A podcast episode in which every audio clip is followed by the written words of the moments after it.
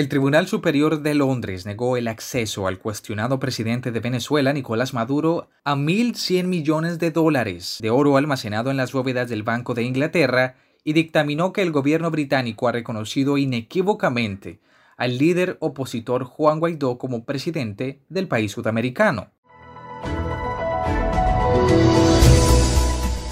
La británica Ghislaine Maxwell, acusada por la justicia de Estados Unidos de colaborar con el magnate Jeffrey Epstein en el tráfico sexual de menores de edad, fue acusada el jueves de seis delitos tras ser arrestada en el estado de New Hampshire en el último episodio de un escándalo que salpica también a la familia real británica. Por segunda vez, el Tribunal Superior le niega la libertad al colombiano Alex Saab, capturado el 12 de junio en Cabo Verde, quien además ha señalado de ser el testaferro de Nicolás Maduro. Los casos de abuso sexual a una niña en Vera en Risaralda, Colombia, y un adolescente de la comunidad Nucac en el Guaviare por parte de miembros del ejército conmocionaron al país y pusieron en el ojo del huracán a esta institución. Desde el 2016, 118 de sus integrantes han estado relacionados con casos de violencia sexual contra menores de edad.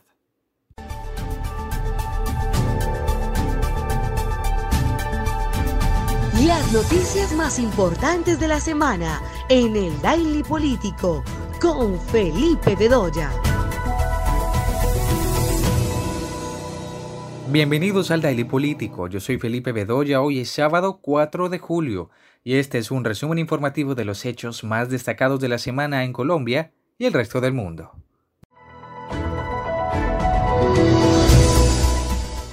El Tribunal Superior de Londres negó el acceso al cuestionado presidente de Venezuela, Nicolás Maduro, a alrededor de 1.100 millones de dólares en oro almacenados en las bóvedas del Banco de Inglaterra y dictaminó que el gobierno británico ha reconocido inequívocamente al líder opositor Juan Guaidó como presidente del país sudamericano. El Banco Central de Venezuela emprendió acciones legales después de que el gobierno de Maduro intentó mover el oro de las cuentas del Banco de Inglaterra a principios del año pero se le negó el acceso. Argumentó que quería usar el valioso metal para ayudar a abordar el impacto del brote del nuevo coronavirus en Venezuela, alegando que los fondos de la venta del oro serían transferidos al programa de desarrollo de la ONU para comprar alimentos y suministros médicos. La decisión le otorga a Guaidó y a la Junta ad hoc que su gobierno designó para el Banco Central de Venezuela el control no solo de las 30 toneladas de oro que aún se encuentran dentro del banco, sino también de más de 120 millones de un contrato de intercambio de oro negociado con el banco Deutsche Bank.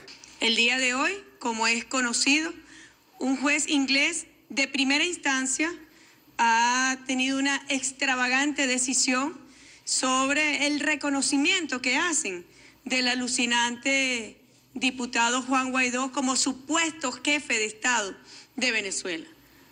Disculpen mi expresión en la cara, pero es que no puede llamarse sino una decisión absurda, errónea y extravagante cuando se pretende validar en una instancia judicial una situación tan alocada, encumbrada y alucinante como un diputado que se autoproclamó presidente de un país para tramar un complejo de acciones dirigidas a apoderarse de los recursos de un pueblo.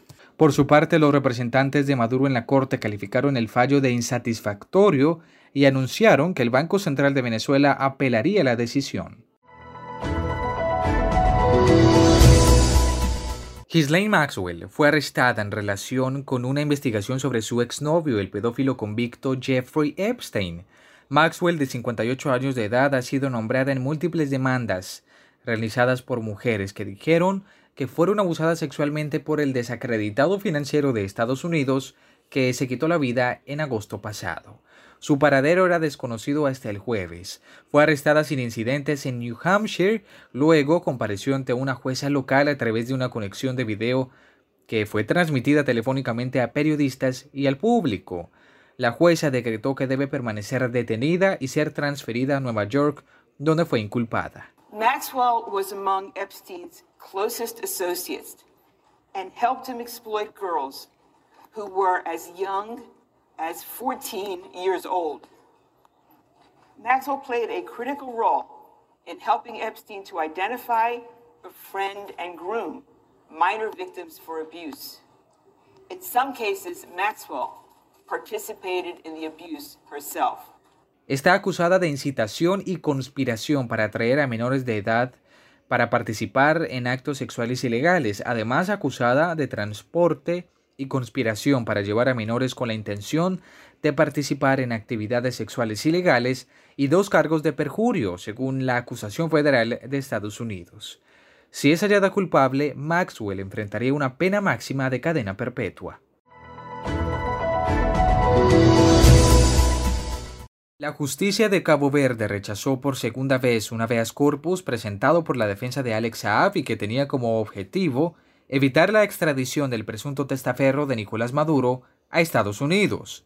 El pasado 23 de junio, el Supremo Tribunal de Justicia del país africano había desestimado la primera demanda de habeas corpus interpuesta por los abogados del empresario colombiano, la cual alegaba un encarcelamiento ilegal en el marco de su detención la cual tuvo lugar el pasado 12 de junio. El martes, una fuente federal señaló a un diario colombiano que las autoridades de Cabo Verde ya habrían aceptado formalmente el proceso de extradición solicitada por Estados Unidos.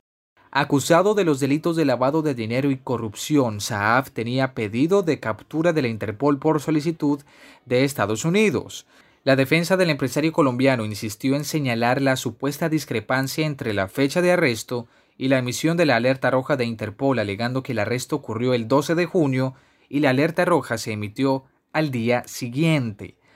Tras su detención, el régimen de Nicolás Maduro reaccionó señalando que Saab es un ciudadano venezolano y un agente del gobierno que se encontraba en tránsito para volver al país. Washington también presentó cargos en julio pasado contra Saab y su mano derecha Álvaro Enrique Pulido, a quien acusan de blanquear hasta 350 millones de dólares supuestamente defraudados a través del sistema de control cambiario de Venezuela. Según Estados Unidos, entre noviembre del año 2011 y el año 2015, se confabularon con otros para lavar sus ganancias ilícitas y transferirlas desde Venezuela a cuentas bancarias de Estados Unidos, motivo por el cual Washington tiene jurisdicción en el caso. Espionaje ilegal, corrupción y abuso de derechos humanos son unos de los escándalos que se han dado en el ejército de Colombia, que no han hecho más que acumularse durante el último año. Y en la última semana ha incluido un nuevo delito, abusos sexuales a menores de edad. El caso de la violación de una niña de la comunidad indígena en Vera por siete soldados que se declararon ya culpables parece haber abierto una caja de Pandora desde que se dio a conocer, los medios de comunicación destaparon acusaciones de violaciones de militares a niñas en otras dos comunidades indígenas. El miércoles, el comandante del ejército, Eduardo Zapateiro, informó que se investigan 118 casos de presuntos abusos sexuales en los últimos cuatro años por parte de integrantes de las Fuerzas Armadas. Identificando 118 integrantes de la fuerza relacionados en casos de presuntos actos sexuales abusivos y violentos contra menores de edad. Los abusos sexuales se suman a otros escándalos que sacuden a una de las Fuerzas Armadas más grandes de América Latina. A comienzos de este año, la revista Semana denunció una red de venta de armas del ejército a diversos grupos armados ilegales y reveló que la unidad de inteligencia hizo seguimientos y además perfilamientos ilegales a periodistas, opositores políticos y a magistrados. Estos eventos evidencian una crisis en unas Fuerzas Armadas que ya en el pasado incurrieron en masacres, corrupción y complicidad entre narcos y paramilitares que intentan además hace 15 años adaptarse a los estándares internacionales de respeto a los derechos humanos. Un intento que hasta ahora ha sido fallido.